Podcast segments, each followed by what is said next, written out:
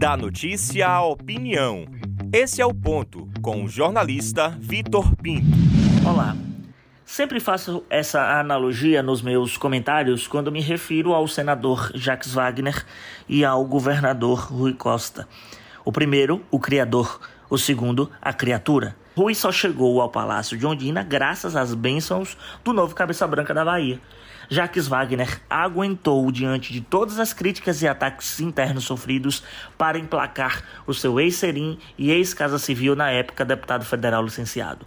A máquina trabalhou em favor de Rui, movimentações intensas em meio a pesquisas que o colocavam bem atrás do experiente Paulo Souto do Democratas, este que enfrentou o criador por três vezes, uma vitória em 2002 e duas derrotas, uma em 2006 e 2010. No fim das contas, Rui venceu e no primeiro turno, uma reviravolta de meio de campanha que representou algo próximo o que aconteceu com Wagner em 2006. Apesar de defender uma renovação no partido e nas lideranças, uma autocrítica necessária a um PT que começa a cheirar naftalina, um único nome pavimentado de fato e pacificador para o grupo não viver uma antropofagia é justamente o de um setentão.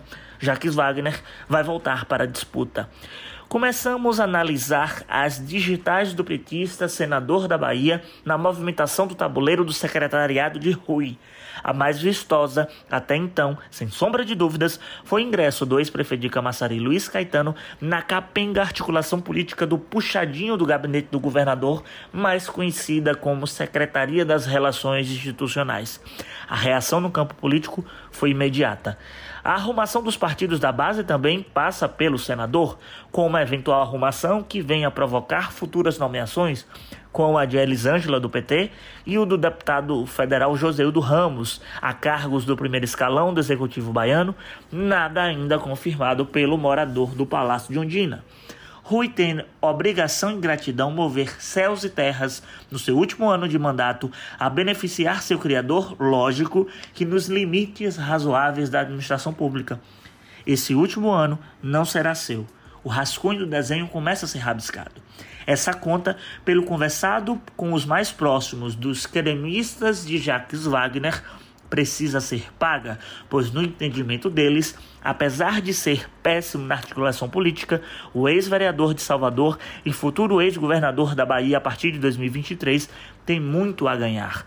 Ao tempo que nenhuma liderança nova surja, a possibilidade de pavimentação de caminhos feitas por Wagner podem alçar Rui a outros cenários futuros. O máximo, devo não nego, pago se puder, não vai colar. A futura, melhor dizendo, a fatura com o futuro já está na mesa. Eu sou Victor Pinto e esse é o ponto.